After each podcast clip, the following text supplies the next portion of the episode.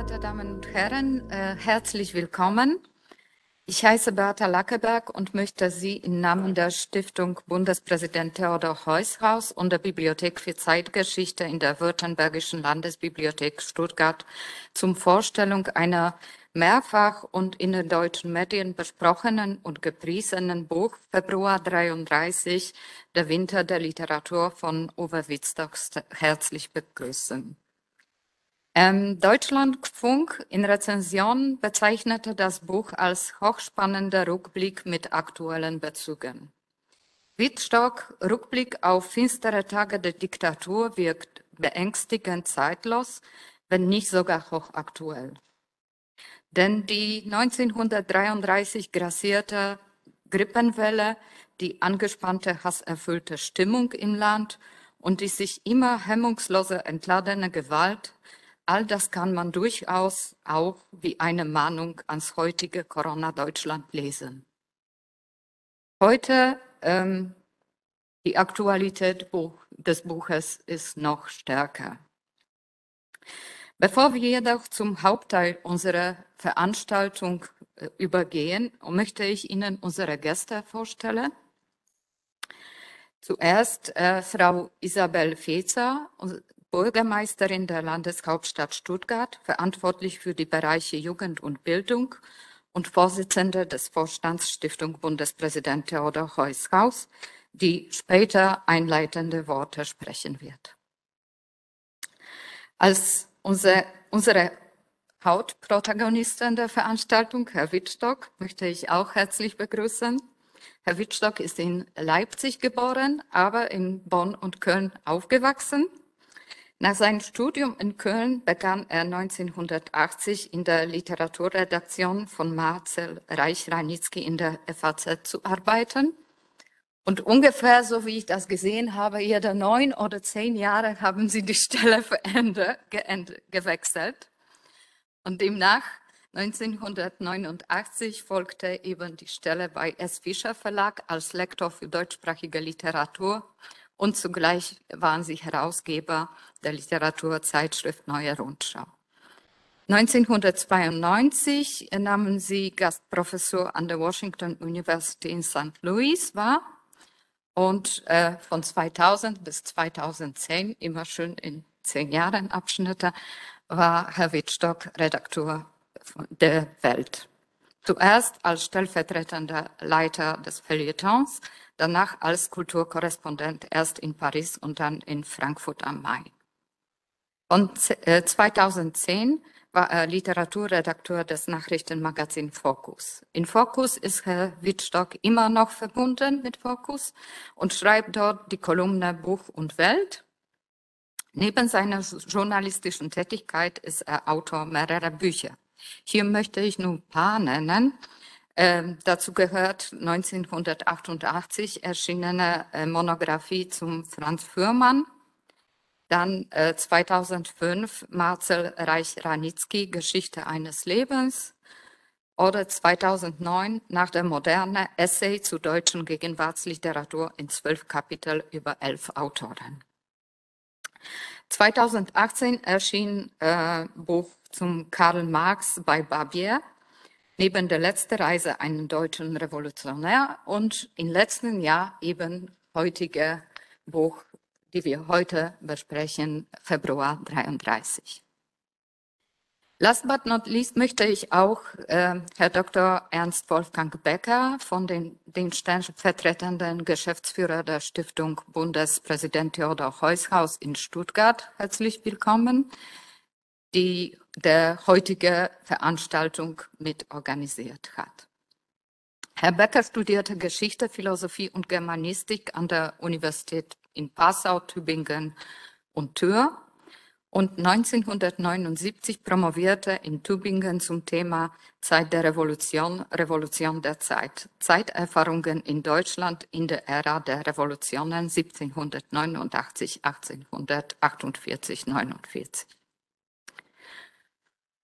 In Anschluss daran absolvierte Herr Becker äh, den Referendariat im sächsischen Hauptstadtarchiv Dresden und dann kam er direkt schon nach Stuttgart zum Stiftung Bundespräsident Theodor Heushaus.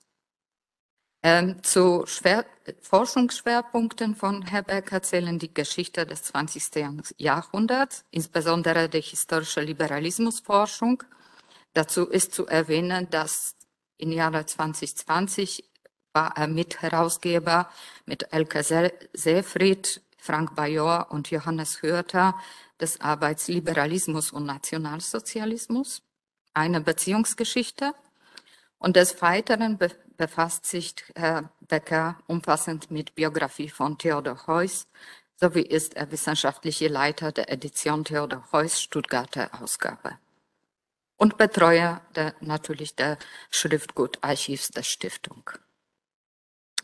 Bevor ich das Wort an Frau Fezer übergebe, möchte ich einige organisatorische Anmerkungen machen.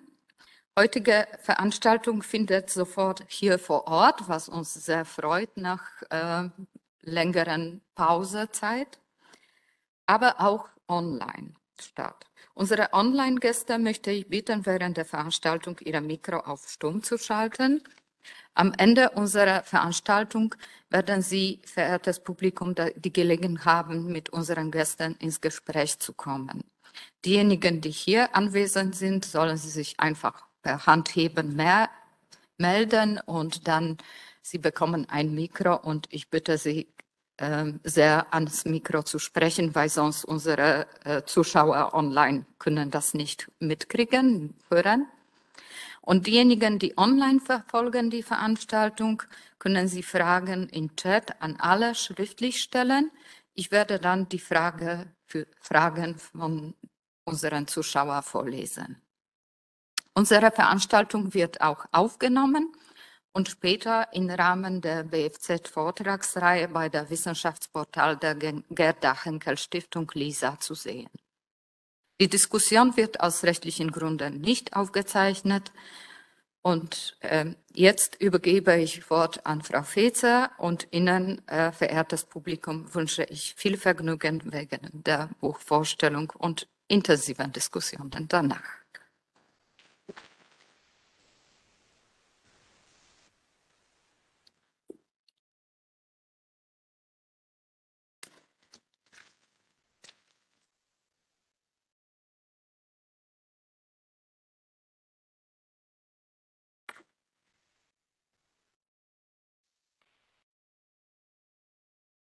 Ja, meine sehr geehrten Damen und Herren, sehr geehrter Herr Wittstock, toll, dass Sie da sind, dass Sie sich in diesen ja, turbulenten Zeiten in vielerlei Hinsicht, wir taumeln von einer Krise in die nächste, auf den Weg gemacht haben. Aber wir haben hier einen, einen sicheren Ort und äh, ich glaube, ein guter Ort auch und auch ein guter Anlass, sich mal mit etwas ganz anderem, aber vielleicht auch gar nicht mal so, so viel anderem zu befassen. Wir werden es heute Abend noch hören. Ich darf Sie auch ganz herzlich begrüßen im Namen der Theodor Heuss, Bundespräsident Theodor Heuss Hausstiftung. Und ich danke ganz herzlich, liebe Frau Dr. Lakeberg, der Bibliothek für Zeitgeschichte für die gute Zusammenarbeit. Wir freuen uns wirklich sehr, dass wir wieder einmal hier in diesem schönen Raum der Württembergischen Landesbibliothek Gast sein dürfen und nicht nur hier sind, sondern eben auch über das Internet, über den Livestream ja, in die ganze Welt ausgestrahlt werden. Im Frühjahr 1953 erreichte Bundespräsident Theodor Heuss ein Schreiben aus Mainz, ein wehmütiger Abschiedsbrief eines Schriftstellers, der nach seiner Emigration 1933 nach Frankreich und dann in die USA, in die Bundesrepublik und dann in die USA, in Deutschland nicht mehr heimisch geworden war. Nach seiner Rückkehr in die Bundesrepublik 1946 musste er sieben Jahre später erkennen, ich zitiere, ich bin in diesem Lande, in dem ich und meine Eltern geboren sind, überflüssig und stelle fest, mit jeder erdenklichen Sicherheit, der Geist, der mir im Busen wohnt, er kann nach außen nichts bewegen so werde er wieder nach Frankreich zurückkehren. Derjenige, der so resignierte, war Alfred Döblin, den Heuss bereits seit der Weimarer Republik aus der Vorstandsarbeit in einem Schriftstellerverband kannte. Mitfühlend antwortete Heuss, und stellte fest, an dem Zerbrechen einer geistigen Kontinuität wird Deutschland noch lange zu leiden haben. Er hatte recht. Er hatte recht. Der große Romanautor Alfred Döblin, der Schöpfer des epochalen Großstadtromans Berlin-Alexanderplatz, er gehörte in der Tat zu einer großen literarischen Tradition, die ihre Blütezeit in der Weimarer Republik hatte. 1933 war er einer der ersten, die Deutschland verließen. Am Tag nach dem Reichstagsbrand schüttelte er seinen SA-Verfolger ab, nahm den erstbesten Zug nach Stuttgart um von dort aus über die Grenze in die Schweiz zu fliehen.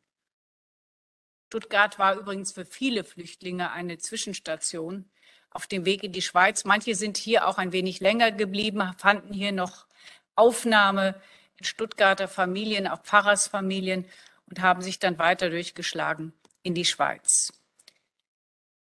Wie Döblin die Flucht aus Berlin gelang, was er empfand, als er die Lichter der Großstadt entschwinden sah, All dies und noch viel mehr können wir mittlerweile nachlesen bei Uwe Wittstock im Winter der Literatur. Herr Wittstock, Sie nehmen diese Zeit in den Blick, die Wochen zwischen dem 28. Januar und dem 15. März 1933, beinahe Tag für Tag, als sich Rechtsstaat und Demokratie rasend schnell in eine Gewaltherrschaft verwandelten. Von Verfolgung und Terror waren in den ersten Wochen des Jahres 1933 viele betroffen. Doch gerade von Schriftstellern und Künstlern besitzen wir so viele persönliche Zeugnisse, dass sich ein ungewöhnlich farbiges und detailliertes Bild von ihrem Leben und Erleben in diesen Wochen zeichnen lässt.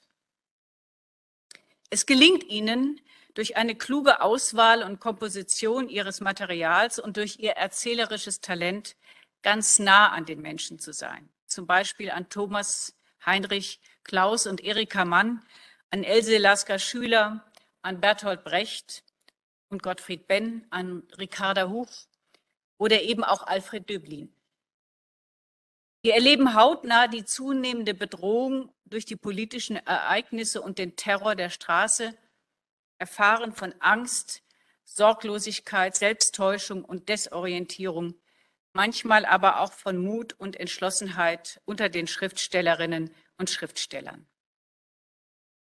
Wenn man sich das so anhört und vor Augen hält, dann friert es ein in diesen Tagen, weil wir das auch alles beobachten können und nicht nur in der Ukraine, sondern auch in Russland, in, denen sich, in dem sich viele Schriftstellerinnen und Schriftsteller, viele Künstlerinnen und Künstler abkehren von ihrem Russland, einem Russland, was eigentlich ein ein Land ist, in dem die Menschen immer gelesen haben, in dem sie, dem Bücher ein wichtiges Ausdrucksmittel waren, ein wichtiges Kulturmittel waren. Und nun müssen wir das beobachten, dass die Kultur am Boden getreten wird. Wir begleiten die Schriftstellerinnen und Schriftsteller in ihrem Buch dabei, wie sie sich allmählich von ihrem Land lösen oder vage Hoffnungen auf das neue Regime setzen. Manche dachten an einen kurzen Spuk, blieben und bezahlten dies mit ihrem Leben. Daraus entsteht bei Ihnen, Herr Wittstock, ein lebendiges Mosaik, das sich spannend wie ein Roman einer außerordentlichen Zeit liest, dabei aber den Tatsachen verpflichtet ist.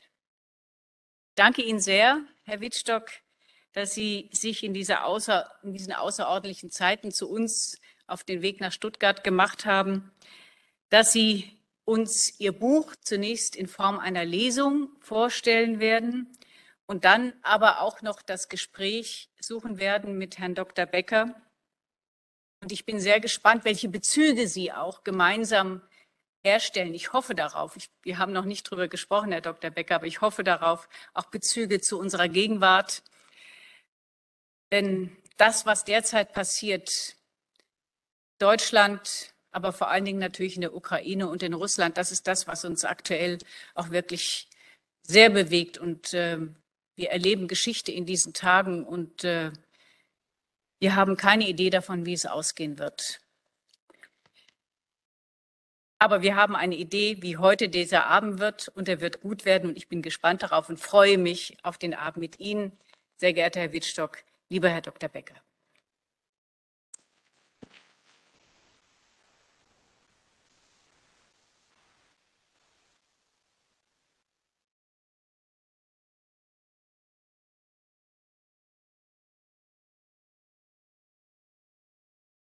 Ja, ich freue mich sehr, dass Sie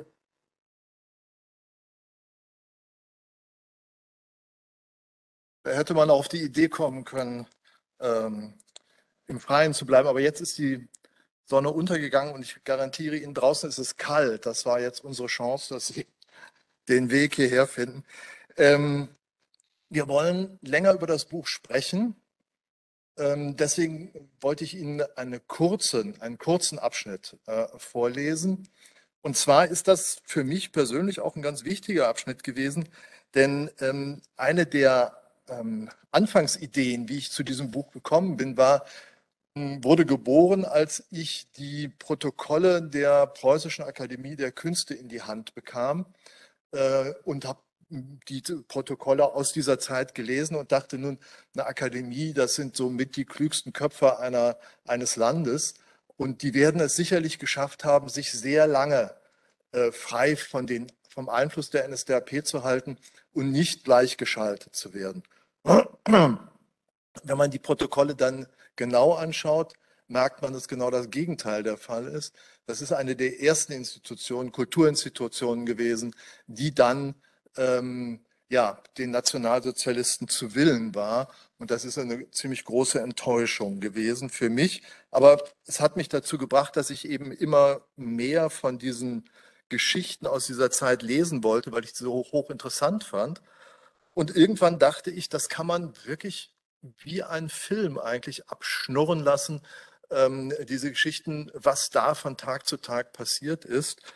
Und ähm, um Ihnen einen kleinen Eindruck zu geben, ähm, wollte ich vielleicht erstmal zwei, drei Partien ähm, aus dem äh, Kapitel für den 30. Januar, also den Tag der Vereidigung Adolf Hitlers, lesen und dann einen äh, Abschnitt aus der ähm, der sich mit der Akademie beschäftigt, ähm, mit der ersten wichtigen Sitzung der Akademie. Ähm, das Ganze soll ungefähr 20 Minuten dauern, damit wir genügend Zeit fürs Gespräch haben. Also, ähm, 30. Januar 1933, das war ein Montag. Josef Roth will die Nachrichten, die der Tag bringen wird, nicht mehr abwarten. Gleich morgens fährt er zum Bahnhof und nimmt den Zug nach Paris. Der Abschied von Berlin fällt ihm leicht. Jahrelang hat er für die Frankfurter Zeitung als Reporter gearbeitet. Das Unterwegssein ist ihm zur Gewohnheit geworden. Seit Jahren lebt er jetzt in Hotels und Pensionen. Ich glaube, hat er einmal etwas großsprecherisch behauptet, dass ich gar nicht schreiben könnte, wenn ich einen festen Wohnsitz hätte. Vor vier Monaten, äh, äh Ende September 1932, ist Roths Radetzky-Marsch erschienen, ein meisterhafter Roman, der wie Thomas Manns Buddenbrocks über mehrere Generationen hinweg vom Verfall einer Familie erzählt, von den Trottas, die unter Franz Josef I., dem Herrscher Österreich-Ungarns, aufsteigen und im Ersten Weltkrieg mit ihm untergehen. Es ist eines seiner wichtigsten Bücher. Roth hat äh, hart und lange daran gearbeitet und hätte also Grund, ähm, sich mit politischen Äußerungen zurückzuhalten, um keinen gegen sich aufzubringen und den Verkauf des Romans in Deutschland nicht zu gefährden. Aber behutsames Taktieren gehört nicht zu seinen Talenten. Im, in moralischen Fragen neigt er eher zu rigorosen Entscheidungen. Vielleicht liegt es auch an einem verborgenen Hang zur Selbstdestruktion, aber Roth will, wenn es um die Nazis geht, kein Blatt vor den Mund nehmen. Er will bedingungslos gegen sie in den Kampf ziehen, selbst wenn er weiß, dass sie grenzenlos übermächtig sind. Jede Hoffnung, sagt er, jede Hoffnung ist aufzugeben, endgültig, gefasst, stark, wie es sich gehört. In einem seiner Briefe aus Paris schreibt er an Stefan Zweig, inzwischen wird es Ihnen klar sein, dass wir großen Katastrophen zutreiben, abgesehen von den privaten, unsere literarische und materielle Existenz ist ja vernichtet, führt das Ganze zum neuen Krieg. Ich gebe keinen Heller mehr für unser Leben, machen Sie sich keine Illusionen, die Hölle regiert. Roths Impuls zielt nicht aufs Überleben. Er zieht in die Schlacht, bewaffnet mit Stift und Papier und im festen Glauben an seinen Untergang. Jetzt ein Szenenwechsel, Wachablösung unter Reportern. Josef Roth verlässt die Stadt, Egon Erwin Kisch kommt an. Dem Beinamen rasender Reporter, den er sich selbst verliehen hat, macht er mal wieder alle Ehre. Im vergangenen Jahr ist er in dem vom Bürgerkrieg zerrissenen China gewesen, hat einige der elendesten Orte dort gesehen, hat ein Altersheim der ehemaligen kaiserlichen Eunuchen besucht oder mm, ließ sich ein Tuberkulosehospiz für junge Arbeiterinnen zeigen, halbe Kinder noch, die chancenlos aufs Sterben warten. Dann ist er nach Moskau gefahren, hat in fiebernder Hast seine Erlebnisse in dem Buch China geheim aufgeschrieben und ist sofort wieder aufgebrochen, um heute rechtzeitig zu Hitlers Machtantritt in Deutschland zur Stelle zu sein. Kisch ist eine Weltberühmtheit. Äh, selbst in China, so sagt er, hat man ihn erkannt, obwohl seine Bücher in keine der chinesischen Sprachen übersetzt sind. Er ist ein Jude aus Prag, gehört wie Rilke und Kafka zur deutschsprachigen Minderheit der Stadt. Er macht sich selbst gern zur Zentralfigur seiner Geschichten und vermittelt den Lesern den Eindruck, als seien sie an den entscheidenden Schauplätzen der Welt Schulter an Schulter mit ihm dabei.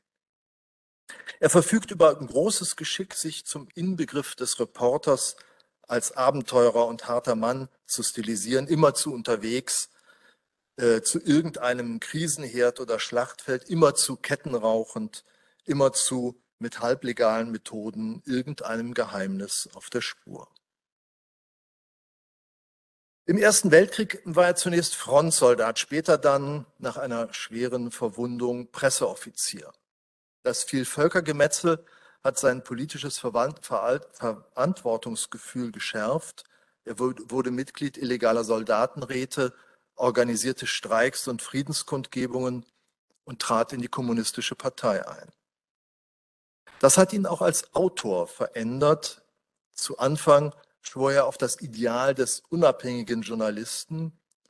Der Reporter, schrieb er, hat keine Tendenz, hat nichts zu rechtfertigen, hat keinen Standpunkt. Er hat unbefangen Zeuge zu sein und unbefangene Zeugenschaft zu liefern.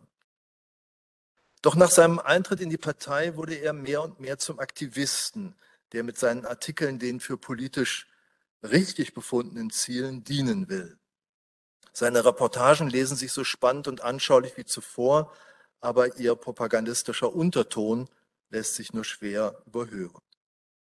Kisch steigt am Anhalter Bahnhof aus dem Zug. Mit den Nazis hat er sich bislang noch kaum befasst. Als überzeugter Kommunist weiß er, welche Richtung die Weltgeschichte einschlagen wird, den Weg zur proletarischen Revolution.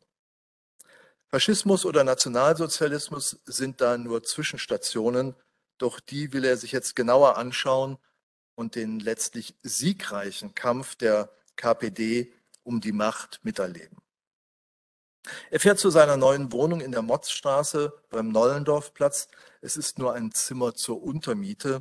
Meist lebt er besser. Er stammt aus einer wohlhabenden jüdischen Familie, ähm, ist äh, und ist ein erfolgreicher Autor, das verleugnet er nicht. Er hat sich der Sache der Proletarier verschrieben, lebt aber nicht wie einer, warum auch. Hier in Berlin hat er seine Bibliothek eingelagert, 40 Kisten mit zusammen 4000 Bänden und äh, schon allein die sind ein kleines Vermögen wert. Er denkt darüber nach, die Bücher sicherheitshalber nach Prag zu schaffen, zu seiner Mutter. Es wäre schade, wenn sie in den Wirren der kommenden politischen Kämpfe verloren gingen. Vielleicht wird das die zweite große Aufgabe seines Aufenthaltes in Berlin werden. Ähm, am gleichen Tag, ungefähr zur gleichen Zeit wie ähm, Egon Erwin Kisch, kommt am Anhalter Bahnhof übrigens Werner von Blomberg an, der später als Reichswehrminister vereidigt wird. Und, um das hier als letztes Stückchen vom 30. Januar vorzulesen. Klaus Mann hat sich gegen 10 Uhr wecken und dann von Hans Feist zum Anhalter Bahnhof bringen lassen. Feist ist fast 20 Jahre älter als Klaus Mann und nicht sein bevorzugter Liebhaber. Aber er ist wohlhabend, oft sehr spendabel und neben seinem Hauptberuf als Übersetzer äh, außerdem noch Arzt, was den Zugang zu Morphium ungemein erleichtert. Gestern hat sich Klaus Mann zusammen mit Feist und dem etwas schreibfaulen Dichterfreund Wolfgang Helmert, der ihm mehr bedeutet als Feist, wieder einen Schuss gegönnt. Kein Wunder, dass er heute früh nicht ganz fit ist. Nur unter großen Anstrengungen hat er es geschafft, seinen Koffer zu packen. Aber er fühlt sich wie von bösen Ahnungen fortgetrieben. Er hat schlechte Laune und will auf keinen Fall länger bleiben, sondern zu Erich Ebermeier nach Leipzig, einem befreundeten Autor, mit dem er an der Theaterfassung von Saint-Exupérys Roman Nachtflug arbeitet. Die üblichen Abschiedsklagen von Feist, die immerzu, der immerzu um ihn wirbt, sind ein wenig lästig. Klaus Mann ist froh, als er sich endlich allein im Abteil auf seinen Sitz fallen lassen kann und der Zug abfährt. Aber dann wird ihm zu allem Unglück übel. Also was mir bei der Recherche äh, zu diesem Buch klar wurde, ist, dass der ähm, Anhalter Bahnhof, der heute ja gar nicht mehr existiert in Berlin, äh, wirklich so eine Art Drehscheibe war, so ein ähm, wirklicher zentraler Knotenpunkt dieser Zeit, weil von dort aus die äh, Züge abfuhren nach Süden von Deutschland oder auch nach Südosten hin zur Tschechoslowakei nach Prag. Und das war die kürzeste Entfernung, in der man ähm, das Deutsche Reich verlassen konnte von Berlin aus. Es waren zwar ungefähr zwei Stunden, ein bisschen mehr, und man war aus dem Reichsgebiet raus. Das war für viele äh, Exilanten nachher ein, ein, ein, wichtiger Punkt. Und ähm, deswegen habe ich dann den Verlag gebeten, auch im, im Vorsatz ein Foto vom äh, äh, Anhalter Bahnhof ähm, unterzubringen, weil das eben so einer der zentralen Schauplätze gewesen ist. Ich glaube, Sie haben gesehen, wie das Buch funktioniert. Also es sind einzelne ähm, Figuren, die sehr genau in den Blick genommen werden und deren Erlebnisse und Erfahrungen in diesen sechs Wochen, von denen ich hier schreibe, ähm, immer wieder nachverfolgt werden und, da, äh, und auch ihre Bekanntschaften untereinander, ihre Freundschaften. Ähm, ja, und dann möchte ich Ihnen ganz äh, kurz einen ähm, nein, nicht ganz kurz, das ist ein etwas längeres Kapitel über die, über die Akademie vorlesen. Das ist also ein Ort, wo in dem viele von den Schriftstellern zusammengekommen sind und wie ich eben sagte, man denkt, es hätte dazu geführt, dass sie sich wehren gegen die Gleichschaltung, aber dazu ist es nicht gekommen. Und zwar, äh, Hitler hatte nach seiner ähm, Vereidigung äh, für den 5. März, also gerade mal fünf Wochen später, eine Reichstagswahl angesetzt und er hoffte sich einen, einen Erdrutschsieg von der NSDAP, die keinen Pfennig Geld mehr hatte, ähm, also auch finanziell mit dem Rücken an der Wand stand, weil er die Staatskasse jetzt im äh, Zugriff hatte und wollte seinen Wahlkampf einfach aus der Staatskasse äh, bezahlen. Trotzdem wurde er dann am 5. März nicht mit einer absoluten Mehrheit gewählt, sondern musste mit einer Koalitionsregierung, ähm, die aber dann einfach überfahren hat, die äh, mit der DNVP hm, äh, die Regierung bilden. In diesem Wahlkampf gab es Leute, die interessiert daran waren, gegen die NSDAP eine Volksfront zwischen SPD und KPD herzustellen.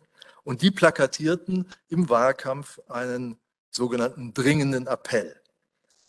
Die Vernichtung aller persönlichen und politischen Freiheiten in Deutschland steht unmittelbar bevor, wenn nicht in letzter Minute gelingt, es gelingt, unbeschadet von Prinzipiengegensätzen alle Kräfte zusammenzufassen, die in der Ablehnung des Faschismus einig sind. Die nächste Gelegenheit dazu ist der 5. März, die Reichstagswahl. Wir richten an jeden, der diese Überzeugung mit uns teilt, den dringenden, den dringenden Appell zu helfen, dass eine, ein Zusammengehen von SPD und KPD in diesem Wahlkampf zustande kommt. Sorgen wir dafür, dass nicht Trägheit der Natur und Feigheit des Herzens uns in die Barbarei versinken lassen dass dieser Appell war unterschrieben von 16 äh, Personen, unter anderem von Käthe Kollwitz und äh, Heinrich Mann, die beide in der Akademie äh, Mitglied waren und Heinrich Mann zudem Vorsitzender der Abteilung für Schriftsteller, das hieß damals die Sektion für Dichtkunst. Und Bernhard Rust, der zu dem Zeitpunkt ähm, schon Kultusminister von Preußen war, er war nachher auch Kultusminister für das ganze Deutsche Reich, nahm das zum Anlass, äh, den Präsidenten der Akademie, Max von Schillings, zu bedrohen, dass er die ganze Akademie schließen werde oder zumindest die Sektion für Dichtkunst, wenn nicht Heinrich Mann und äh, Käthe Kollwitz aus der Akademie entweder ausgeschlossen würden oder zurücktreten würden. Noch am gleichen Tag hat ähm, Max von Schillings, der ebenfalls sehr konservativer Gesinnung war und außerdem ein ziemlich ausgeprägter Antisemit, ähm, die Akademie einberufen. Also am Vormittag war er beim Kultusminister und am Mittag hat er eine Generalversammlung einberufen für alle Berliner Mitglieder. Max von Schillings hat mit einer Ausnahme alle erreichbaren Mitglieder der Akademie per Telegramm zu einer außerordentlichen Sitzung zusammenrufen lassen. Da Berlin über ein hervorragend ausgebautes Rohrpostnetz verfügt, kann man nahezu jeden in der Stadt in kürzester Zeit verständigen. Die Versammlung soll noch am selben Tag um 20 Uhr beginnen. Schon die dramatisch kurze Frist zeigt, wie ernst die Fragen sind, die besprochen werden müssen. Also eilen 50 Herren und eine Frau, Ina Seidel, Mitglied der Abteilung für Dichtkunst, durch den regnerischen Winterabend zum Pariser Platz, passieren den säulengeschmückten Seiteneingang der Akademie und versammeln sich im großen Sitzungssaal. Präsident Schillings macht, als er eintritt, einen angegriffenen Eindruck. Er informiert die Versammelten über sein Gespräch mit Minister Rust und dessen Drohungen gegen die Akademie. Die Unterschriften Heinrich Manns und Käthe Kollwitz unter den dringenden Appell sind, erklärt er dann, mit ihrer Mitgliedschaft in der Akademie nicht vereinbar. Und Käthe Kollwitz hat das, wie er hinzufügt, inzwischen eingesehen und ihren Austritt am späten Nachmittag erklärt. Nun muss noch über Heinrich Mann entschieden werden. Was auf diesen knappen Prolog folgt, erinnert an ein bizarres Trauerspiel in fünf Akten. Der erste Akt zeigt einen in die Defensive gedrängten und nach Ausflüchten suchenden Präsidenten.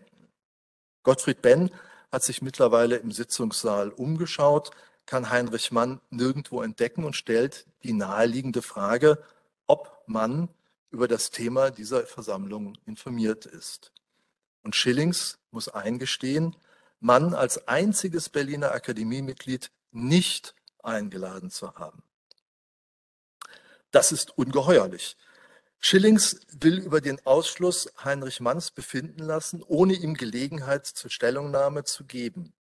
Ein schäbiges, inakzeptables Manöver, das Schillings unter gewöhnlichen Umständen jedes Vertrauen in, die, in der Akademie kosten müsste.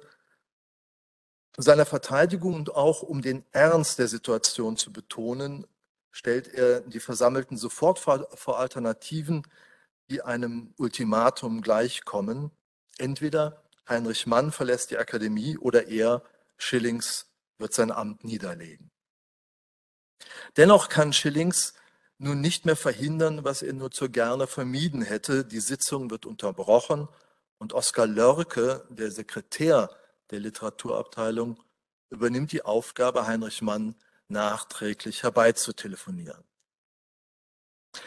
Der zweite Akt des Trauerspiels ist also eine überraschende Pause, Warten auf den Angeschuldigten.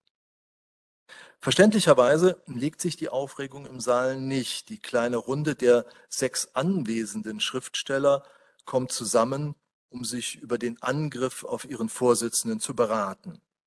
Vor allem Ludwig Fulda, das ist ein Dramatiker, der heute nicht mehr sehr bekannt ist, vor allem Ludwig Fulda ist hoch erregt, er hat, sagt er, sein ganzes Leben gegen jede Form von Zensur gekämpft, mit einer Akademie, die Mitglieder wegen politischer Meinungsäußerungen ausschließt, möchte er nichts zu tun haben. Er will austreten.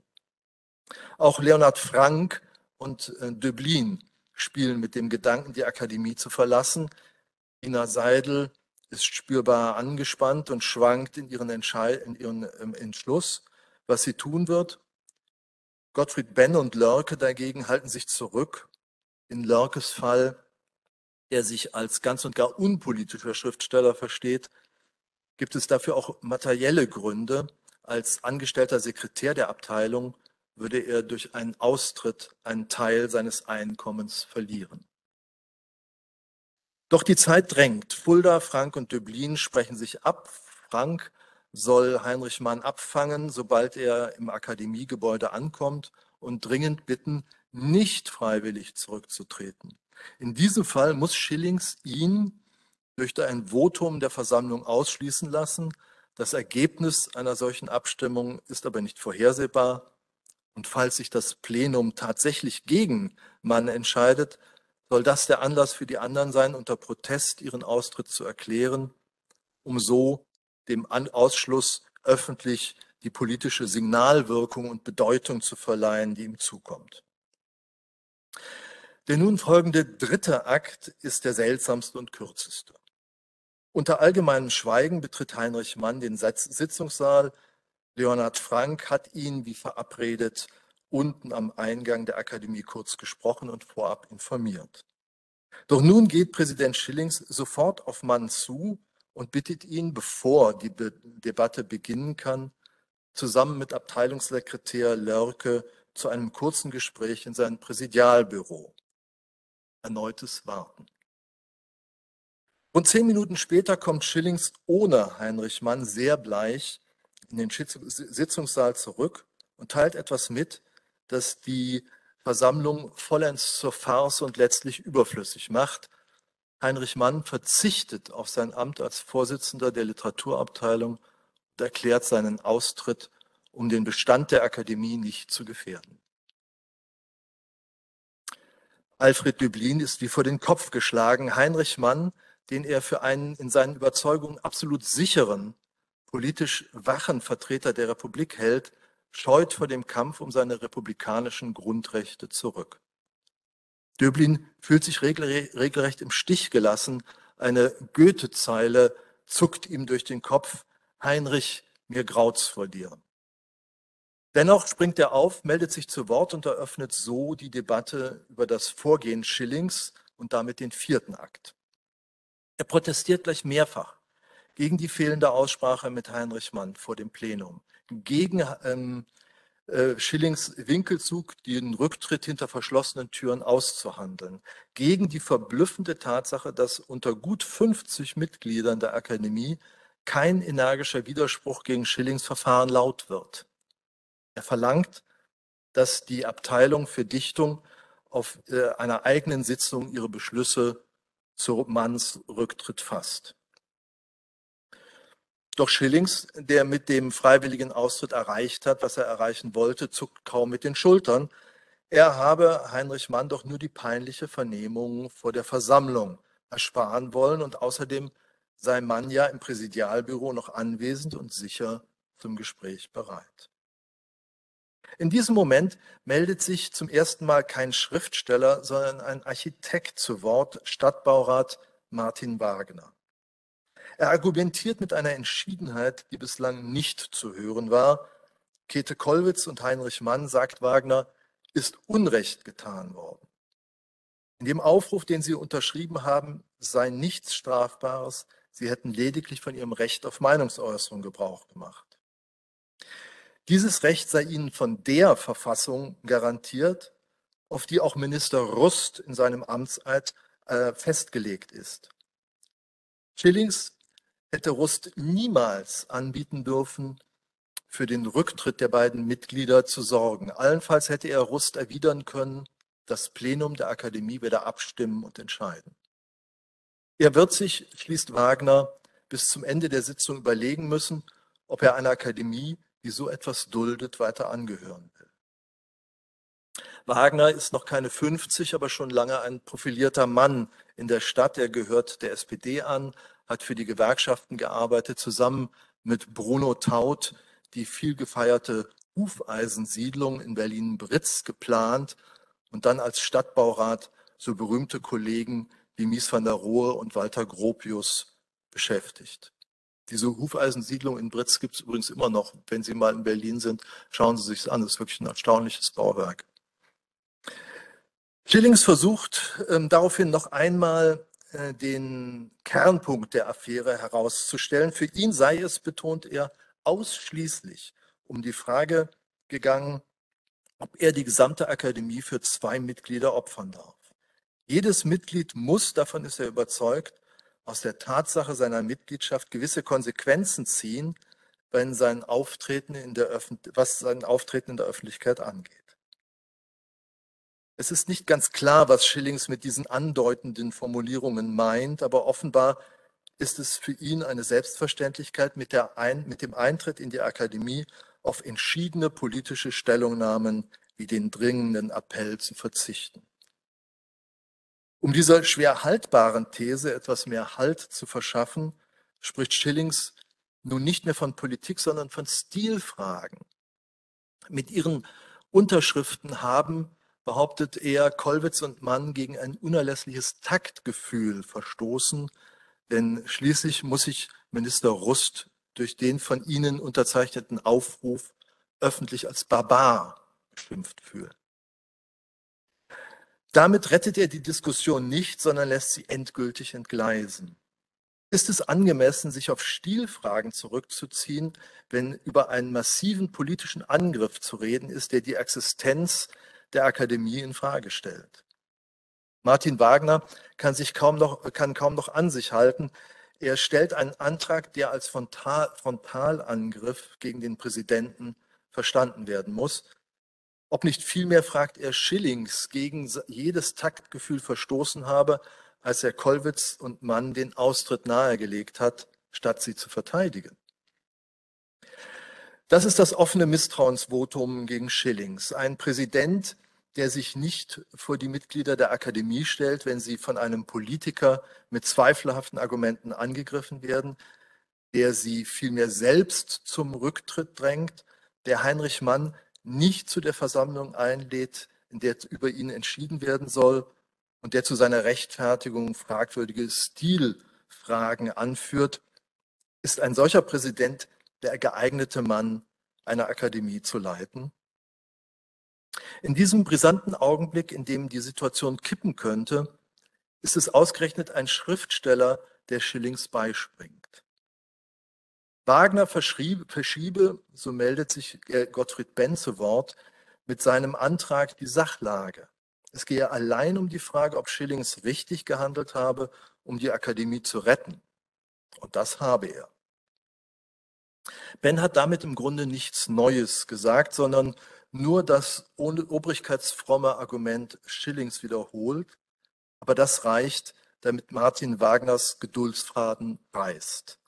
Er hat kein Verständnis mehr für eine Institution, deren Mitglieder so wenig Zivilcourage kennen. Er steht auf, erklärt seinen Austritt, wendet sich zur Tür und lässt sie hinter sich zufallen. Und niemand folgt ihm. Wagner bleibt mit seinem demonstrativen Austritt allein. Kein zweiter steht auf und geht. Ludwig Fulda, Alfred Döblin, Leonhard Frank sind aufgewühlt, aber sie verschieben ihren Protest auf das angekündigte Treffen der Literaturabteilung in den nächsten Tagen. Sie wollen sich mit ihren heute nicht anwesenden Kollegen abstimmen und bis dahin ihr Pulver trocken halten. Was für den fünften und letzten Akt nun noch bleibt, ist ein mutloses Nachspiel im Präsidialbüro gleich neben dem Sitzungssaal. Natürlich wollen die Angehörigen der Literaturabteilung von Ihnen, Ihrem abgedankten Vorsitzenden, erfahren, warum er den Kampf aufgegeben hat, bevor er anfing. Vor allem Döblin, Frank und Fulda, die ihn ausdrücklich um Standhaftigkeit gebeten haben, fühlen sich düpiert. Heinrich Mann steht auf und drückt allen die Hand, vielleicht um sie zu trösten, vielleicht um sich zu entschuldigen. Doch die Begründungen, die er ihnen liefert, sind überraschend mager. Es gibt in der Satzung, sagt man, keine rechtliche Handhabe, um ihn aus der Akademie zu werfen.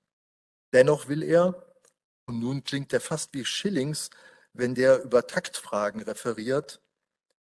Ähm, sich, äh, Moment, und deshalb gibt keine rechtliche Handhabe, ihn aus der Akademie zu werfen.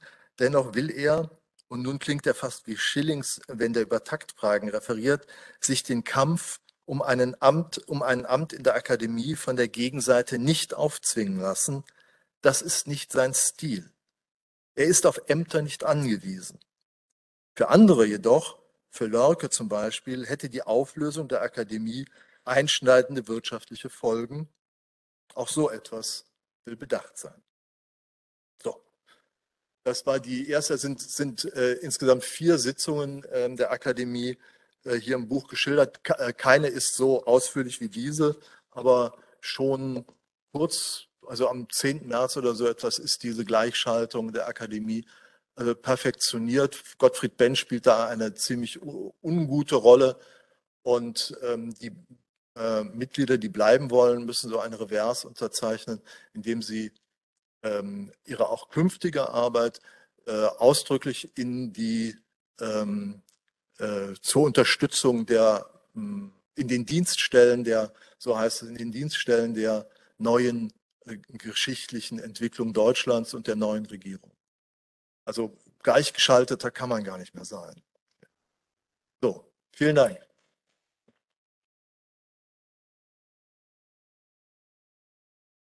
Ja, Stock, vielen Dank für diese sehr beeindruckenden gerne. aus Ihrem Buch. Besonders mitreißend fand ich aus der Akademie, in der Tat, die auch noch mehrere Fortsetzungen erfährt. Wir bekommen einen sehr hautnahen Eindruck von der beginnenden Selbstgleichschaltung, ja im Grunde genommen Selbstaufgabe der Akademie. Auch von der erstaunlichen Passivität der meisten dort anwesenden Schriftsteller, als es darum geht, den Vorsitzenden der Sektion für Dichtkunst Heinrich Mann zum Rücktritt zu bewegen. Zugleich werden wir aber auch Zeuge von Polarisierungen in der Akademie, deren Exponenten dann später in der Literaturabteilung vor allem Alfred Döblin und Gottfried Benn werden. Herr Wittstock, stehen hinter diesen Spannungen ähm, auch unterschiedliche Schauungen vom künstlerischen Selbstverständnis der dort anwesenden Schriftstellern? Ja, also. Ja, schon so ein bisschen, weil Döblin und Gottfried Benn Beide sind jeder auf ihre Art und Weise ja durchaus Vertreter einer, einer Avantgarde. Der eine im, im Feld des Romans, Gottfried Benn in der Lyrik. Was verrät uns das aber zu den unterschiedlichen Vorstellungen zum Verhältnis von Kunst und Politik?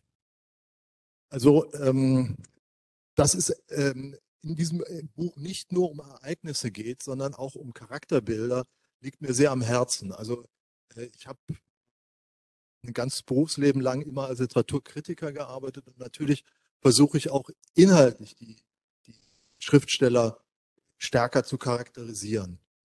Ähm, Döblin und äh, Ben sind auf den ersten Blick Leute, die sich sehr nahe sind. Beide sind bürgerlichen Beruf Ärzte und äh, Schriftsteller quasi im künstlerischen Nebenberuf. Beide ähm, als äh, Expressionisten oder gehören in ihren Jugendjahren zum Expressionismus. Ähm, beide sind, wie Sie ganz richtig sagen, Herr Becker, äh, Avantgardisten, also Leute gewesen, die es auch Experimente versucht haben, die ähm, Ausdrucksform der Literatur zu erweitern. Aber sie entwickeln sich eben doch in einer ganz unterschiedlichen Art und Weise. Und zwar einerseits eben als Schriftsteller. Der eine, Gottfried Benn, ist ein Autor, der Lyrik schreibt und wirklich ganz wenig äh, produziert, seinen Gedichten unglaublich lange feilt, bevor er sie aus der Hand gibt. Ähm, also er hat ein sehr schmales Werk, das große Anerkennung findet bei Kennern der Literatur, aber so gut wie überhaupt nicht gekauft wird. Er hat selber mal ausgerechnet, wir kennen das wahrscheinlich, dass er irgendwie pro Monat 4 Mark 60 durch seine Literatur verdient. Gottfried Benn ist literarisch gesehen, äh Quatsch, Alfred Döblin ist literarisch gesehen quasi ein Antipode. Er ist jemand, der unglaublich schnell sehr, sehr viel schreibt als Romancier, der umfangreiche Epen äh, innerhalb von zwei, drei Jahren produzieren kann und der nebenbei gesehen, äh, beigesagt Ende der 20er, Anfang der 30er Jahre einen sehr großen Erfolg mit dem bereits erwähnten äh, Berlin-Epos äh, Berlin-Alexanderplatz hat. Äh, also große literarische Anerkennung genießt und auch mit seiner Literatur Geld verdient, was Gottfried Benn eben nicht getan hat. Gottfried Benn hat sich immer eher als ein konservativer, vielleicht auch reaktionärer Schriftsteller betrachtet. ähm, und wurde deshalb, also so als ein Geistesaristokrat und wurde deshalb auch von vielen linken Schriftstellern, unter anderem Johannes R. Becher oder auch äh, Egon Erwin Kisch, den wir jetzt gerade, äh, ich da gerade erwähnt hatte, ähm, wird, wird ja angegriffen, verteidigt sich dagegen, polemisiert gegen die linke Seite und drückt dabei, das kann man eigentlich ganz schön sehen, in seinen Essays immer weiter nach rechts. Und ähm, Döblin hat das in dem Sinne nicht, nicht nötig. Er ähm, ist als äh, Arzt gut etabliert. Er kriegt auch ähm, äh, durch seine Bücher relativ, verdient er relativ viel Geld und kann ähm, umziehen aus einer Praxis, die eher aus, aus dem Osten von Berlin, also eher für die ärmeren ähm, Patienten gedacht war, in den Westen. Äh, also ihm geht es relativ gut. Diese Gegensätze schaukeln sich eben auch politisch dann hoch. Ben hätte Döblin wahrscheinlich als einen linken Autor bezeichnet. Wenn man das genau anschaut, ist es eigentlich eher so ein linksliberaler Autor, ein recht bürgerlicher äh, Autor in seinen Aussagen, auch wenn er sich gelegentlich einen Sozialisten nennt. Das ähm, äh, halte ich eher für ein Missverständnis. Aber so sind diese beiden, driften immer weiter auseinander und in der Akademie sitzen sie dann quasi nebeneinander und dann äh, wird das quasi wie ein Duell auch ausgetragen auf einer der nächsten folgenden Sitzungen, diese Meinungsgegensätze und äh, Unterschiede zwischen den beiden Autoren. Aus Ihrer Lesung geht was anderes sehr beeindruckend hervor nämlich ein durchgängiges Stilmittel. Leser oder auch der Zuhörer von hat den Eindruck, dass er regelrecht den Sog der damaligen Zeit hineingezogen wird, als ob wir oder auch Sie, Herr Wittstock, letztendlich dabei gewesen wären. Dazu trägt sicherlich auch der dramatische Aufbau der einzelnen Kapitel bei. Die setzen auch immer mal wieder Cliffhanger ein, Spannungsbögen zu äh, produzieren oder auch Verwendung des historischen Präsens. Das ganze Buch Präsens, um uns die Handlung besser zu vergegenwärtigen. Das liest sich sehr gut, ruft aber bei einem Historiker wie mir auch ein gewisses Unbehagen hervor, nämlich die Frage stellt sich, was ist eigentlich Fiktion und was, was ist äh, quellengesättigte historische Realität? Allgemeiner, was ist Dichtung? Was ist Wahrheit? Wenn wir also lesen, dass Karl von Ossietzky beim Betrachten der SA-Fackelmärsche am 30. Januar die Lippen zusammenpresste. Oder wir erfahren die genauen Wege einzelner Protagonisten in Berlin und mitunter auch noch, was sie dabei gedacht haben. Was ist daran eigentlich literarische Ausschmückung? Doch so. aufs Herz, Herr Wittstock, haben Sie eigentlich einen historischen Roman geschrieben? Nein, es äh, ist wirklich für alles, was drin vorkommt, gibt es Belege, und Sie legen mir den Ball quasi auf den Elfmeterpunkt. Da kann ich Ihnen gar nicht genug bedanken, denn dieses ganz kurze Kapitel. Abgesprochen. Also ich, der ganz, das ganz kurze Kapitel äh, vom 30. Januar ähm, äh, mit Karl von Ossietzky ist zwar, wenn man so will, ein Patchwork aus verschiedenen Quellen, aber es ist alles belegt. Ein ähm, Schriftsteller, den ich jetzt hier nicht mit äh, zu einer Zentralfigur gemacht hat, Axel Eggebrecht, ähm, äh, hat Karl von Ossietzky dabei beobachtet, kurz während dieses Fackelzuges am 30. Januar kurz aus der U-Bahn-Station Kaiserhof nach oben gegangen ist, hat sich äh, den Fackelzug angeschaut, hat nichts dazu gesagt, hat die Lippen aufeinander gepresst so steht es wörtlich bei Axel Eggebrecht, und wieder umgedreht und wieder runtergegangen und ist mit der S-Bahn weitergefahren. Also ähm, diese Dinge sind wirklich ähm, genau belegt, das ist oder belegbar von mir, ähm, belegbar und ähm, das hat nichts äh, mit Fiktionen zu tun. Und daran lag mir eben auch bei diesem Buch ganz unbedingt. Der Leser des Buches soll nicht das Gefühl haben, da ist irgendein ähm, Schriftsteller äh, 70 Jahre, 80 Jahre später äh, mit diesem Thema beschäftigt und der denkt sich irgendwas aus. Es gibt für alles, was in diesem Buch steht, Belege, Historiker, Biografen, die Autoren selber äh, geschildert haben und das soll einem auch das Gefühl geben, es ist so passiert, es kann so passieren, so wie es da steht. Es ist keine Fiktion, das ist nichts Ausgedachtes, sondern das ist Realität. Erlauben Sie mir bitte nochmal nachzuhaken, Ja. Wittstock. Also zugestanden, auch Historiker bedienen sich natürlich erzählerischer Mittel, aber haben doch ein äh, Methodeninstrumentarium, ähm, was ihnen doch auch erlaubt, äh, Quellen durch Quellenkritik, Gegenlesen anderer Quellen ähm, durchaus gegen den Strich zu bürsten.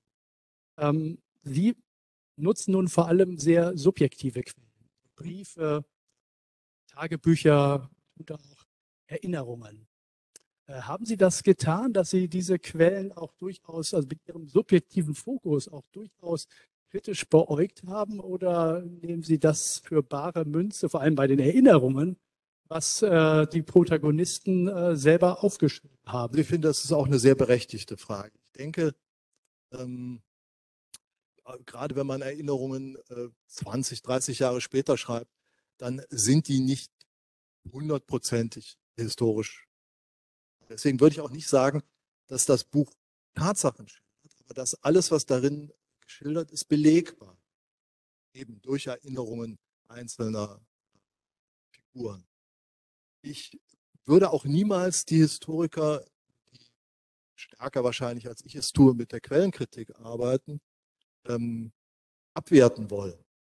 Ähm, diese Bücher gibt es neben meinem Buch.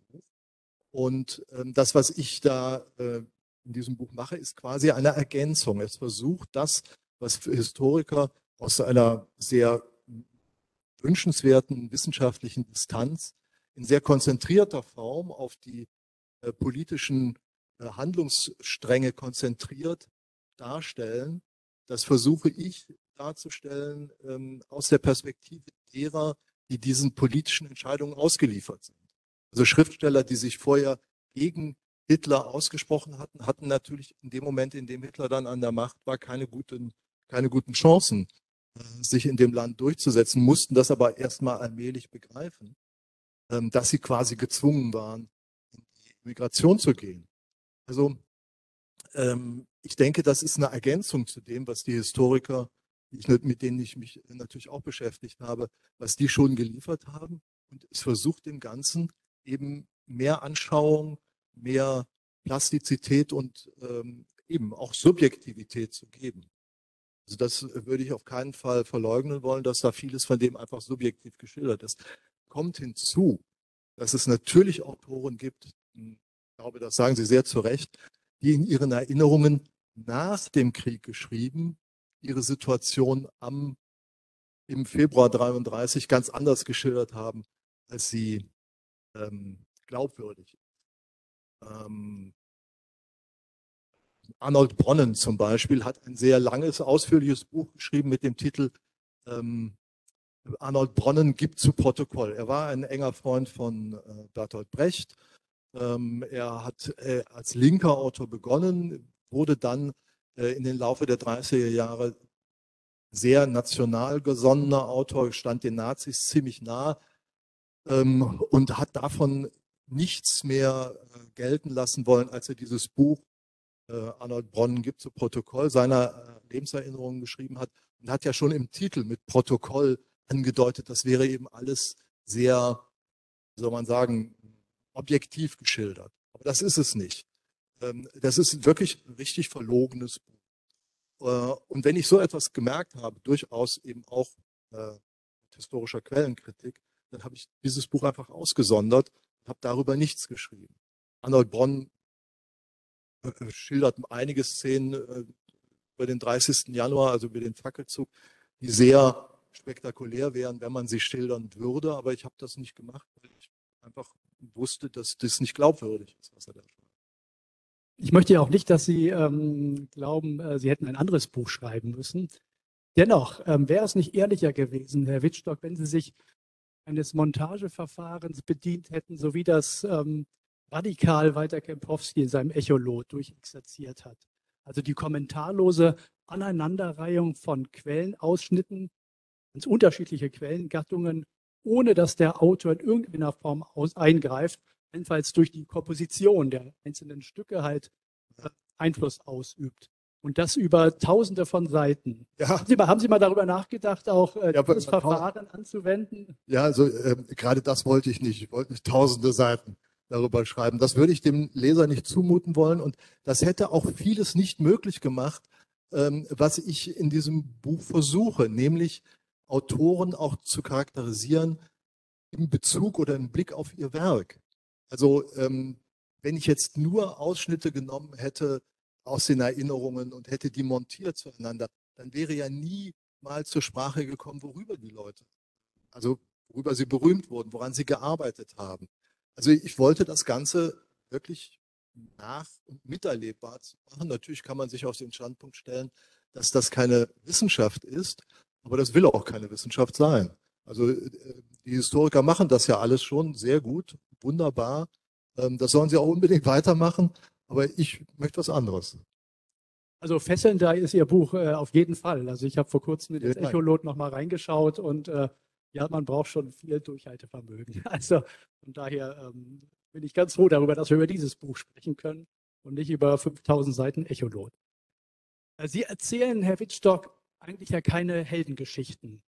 Bertolt Brecht dachte zwar daran, eine Schutzstaffel für bedrohte Schriftsteller zu gründen, und hier zitiere ich Sie, an ein paar hartgesottene Leibwachen, vier oder fünf Kerle, erfahren in Schlägereien und möglichst auch bewaffnet.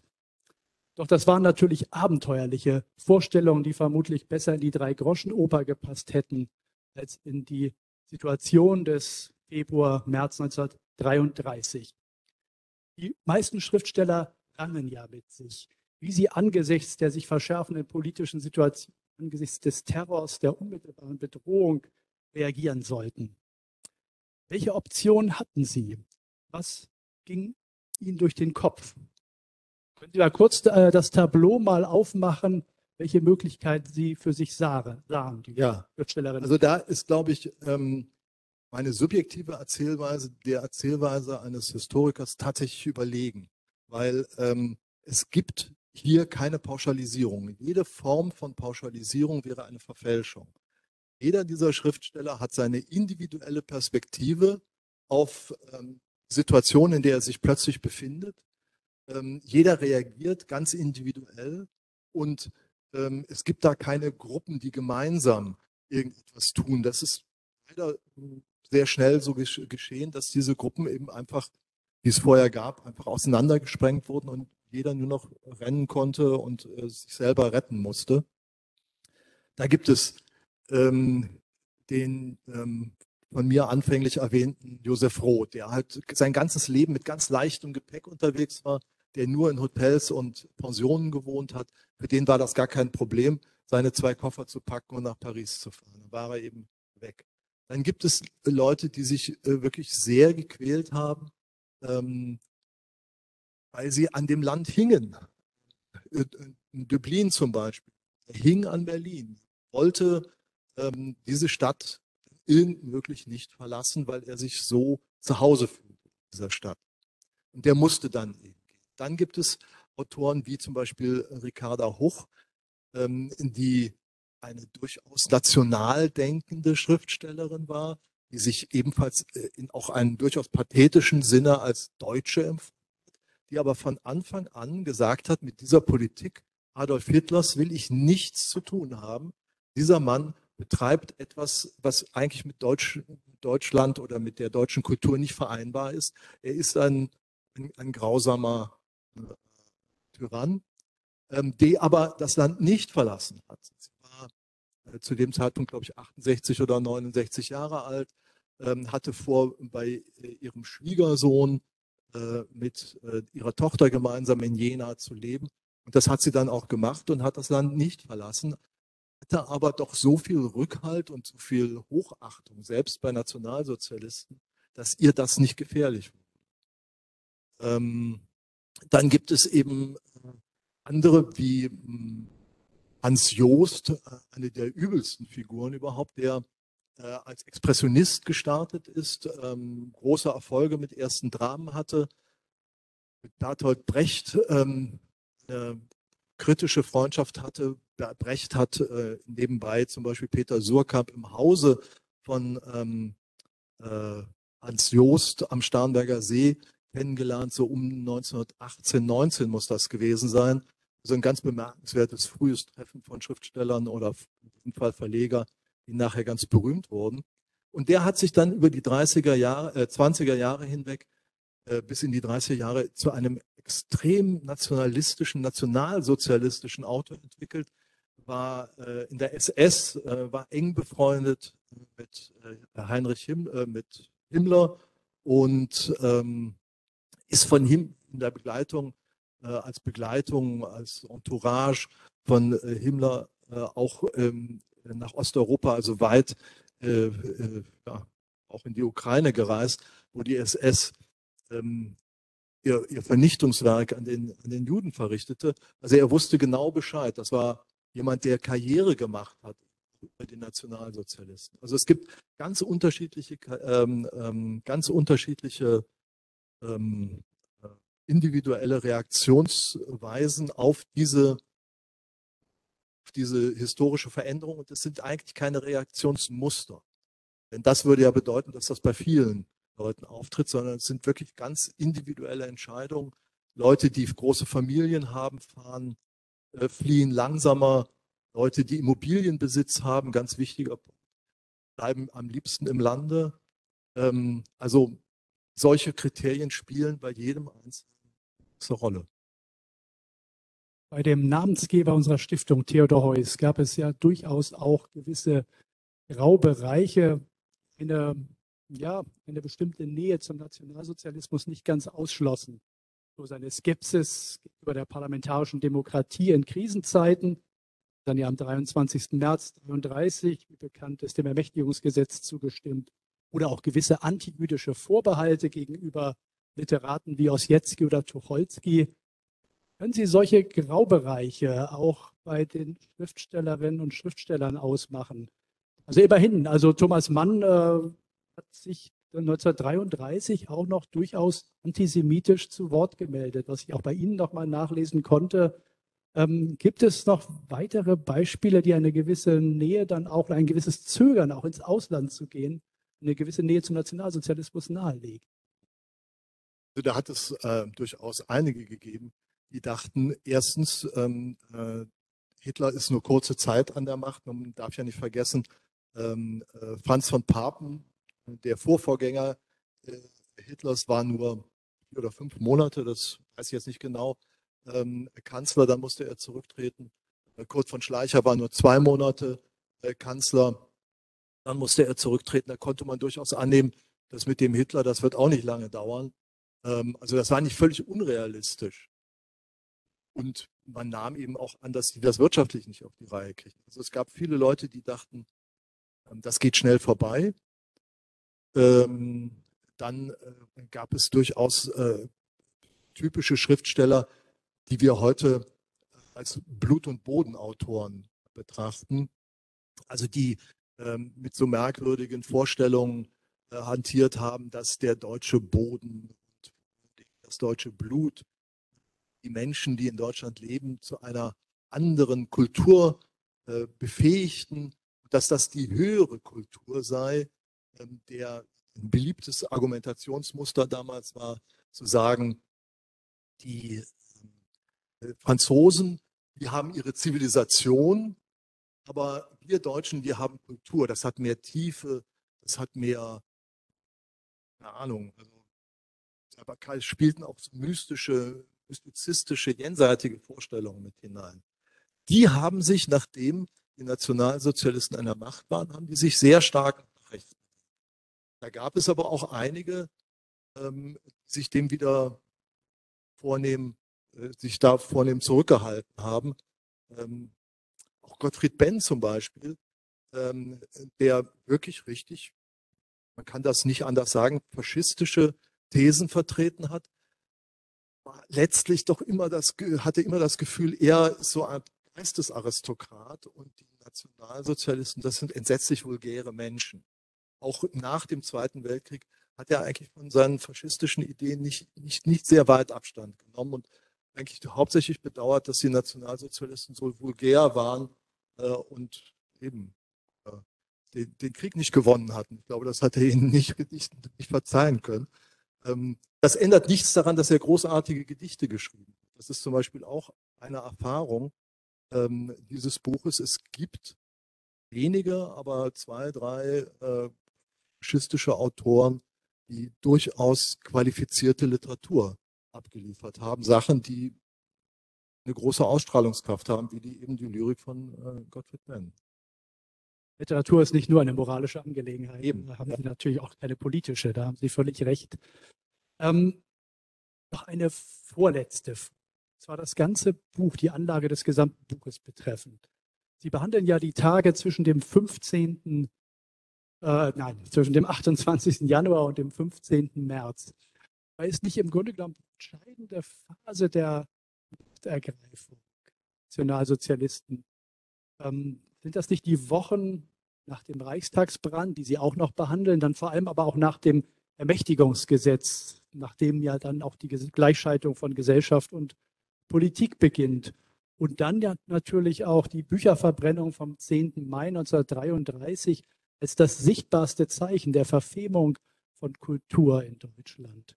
Ähm, ist der Februar 33 nicht eher eine Vorgeschichte dazu und ähm, müssen wir nicht eher von einem Frühling der Literatur reden, auch wenn das vielleicht falsche Assoziationen hervorruft? Äh, Der Februar ist schon ein Wintermonat. Ähm, Nee, aber wenn wir jetzt auf die Zeit nach der Märzzeit gehen, ja. Also ähm, das entsteht auch, oder das ist eine Folge der, der Grundsatzentscheidung am Anfang zu sagen, ich ähm, suche, versuche die Schriftsteller zu beschreiben, Schriftstellerinnen, wie sie reagiert haben auf diese Machtübernahme. Und ähm, nach dem 27. Februar bzw. 28. Februar, also nach dem Reichstagsbrand, mussten die zum größten Teil fliehen oder wurden in kürzester Zeit verhaftet und waren wie Ossietzky, Mühsam und Egon Erwin Kisch, also dann äh, vorübergehend in Haft oder im, im KZ. Ähm, damit gab es für mich nach dem 15. März eigentlich nur noch wenig zu erzählen. Ähm, es gab nicht mehr viele Schriftsteller, die ich am Anfang hier begleitet habe, die zu dem Zeitpunkt im Land waren. Das ist das eine. Das andere ist, wenn Sie Geschichte erzählen wollen aus einer individuell subjektiven Perspektive, dann ist die Abschaffung der Grundrechte am 28. Februar, also nur wirklich nur einen Monat nach der Wahl, also vier Wochen und äh, zwei Tage äh, nach Hitlers Vereidigung wurden sämtliche individuellen Grundrechte abgeschafft. Also man konnte verhaftet werden, man ähm, ohne große Begründung im Gefängnis verschwinden und keinen äh, Zugang zu Rechtsbeiständen. Ähm, äh, die Unverletzlichkeit der Wohnung war abgesch abgeschafft, kein Postgeheimnis mehr, keine ähm, Berichterstattungsfreiheiten mehr. Äh, all dieses war vorbei. Und das Ermächtigungsgesetz ist ja dann das Gesetz, bei dem das Parlament sich selber ausgeschaltet hat. Also eine politische Institution ihre Kontroll, seine Kontrollfunktion aufgegeben. Ähm, das ist eine andere Frage, fand ich. Mir ging es darum, ähm, das eben wirklich aus dieser persönlichen Perspektive zu erzählen. Und dann mussten sich diese Schriftsteller, die sich als Hitler-Feinde zu erkennen gegeben hatten, schon am 18. Februar darüber klar sein, dass äh, Göring einen Schießbefehl erlassen hatte, dass Leute, die gegen die nationalen Interessen auftreten würden, äh, mit Waffengewalt ähm, bekämpft werden sollten von der Polizei. Und er als Minister würde die Verantwortung für die Folgen des Waffengebrauchs übernehmen. Da musste ich mir als Schriftsteller, ich habe das ja versucht, eben auch an der Position von Hans Saal äh, äh, bei einer Schriftsteller, ähm, äh, bei einem Schriftstellertreffen zu beschreiben, mussten sich darüber klar sein, dass die Polizisten, die vor ihrem Haus stehen und sie in einem gut beleuchteten Saal, so wie wir jetzt ja auch, eigentlich hilflos ausgeliefert waren einer, einer auch bewaffneten Übergriff der Polizei. Und das war 18 Tage, also äh, am 18. Februar, das waren also 20 Tage äh, nach, dem, äh, nach der Vereidigung. Und ein paar Tage später kommt dann noch dazu, dass die SA und SS zur Hilfspolizei gemacht werden und mit staatlichen Vorräten auch noch bewaffnet werden. Also dass, dass diese Bedrohung für, für eine einzelne Person, für das Individuum, die stand für mich von Anfang an. Ja, eine äh, nachvollziehbare Vorentscheidung. So, ja, dann haben Sie ja noch von der, von der Bücherverbrennung äh, berichtet. Ähm, am 10. Mai das statt. Man hätte das Buch natürlich auch noch bis zum 10. Mai weiterführen können. Aber auch da gab es nicht mehr viel zu erzählen. Äh, aus meiner äh, Warte aus gesehen. Außerdem haben die ersten Bücherverbrennungen, spontane Bücherverbrennungen bereits in den ersten Märztagen stattgefunden. Also auch dafür brauchten die Nationalsozialisten eigentlich nur fünf Wochen oder so. Dann hat in Dresden äh, brannten da schon die ersten Scheiterhaufen äh, mit Büchern. Und ähm, das, was dann von den Studentenschaften organisiert war, war eigentlich ja, schon fast eine Gewohnheit geworden. Zwar für uns nimmt das jetzt eine andere Rolle ein, weil das so ein Signal, so ein Kanal war, aber es hat schon vorher diese Verbrennungen gegeben. Die kommen natürlich im Buch auch vor. Äh, die ersten Bücherverbrennungen, die schildere ich natürlich genau. Ja, wir müssen leider schon zum Schluss kommen, Herr Stock. Ähm, wir haben ja in Ihrem Buch sich mit einer dramatischen Zeitenwende deutscher Geschichte befasst, mit dem Exodus deutscher Schriftstellerinnen und Schriftsteller durch Exil, Konzentrationslager, Tod, mitunter auch äh, durch Resignation. Einige von ihnen haben ja 1945 dann in Deutschland auch nicht mehr Fuß fassen können. Wir haben das ja bei Alfred Döblin schon gehört. Aber das alles ist, Herr Wittstock, fast 100 Jahre her. Muss uns das eigentlich noch interessieren? Das klang heute Abend ja schon in den Begrüßungen mitunter an.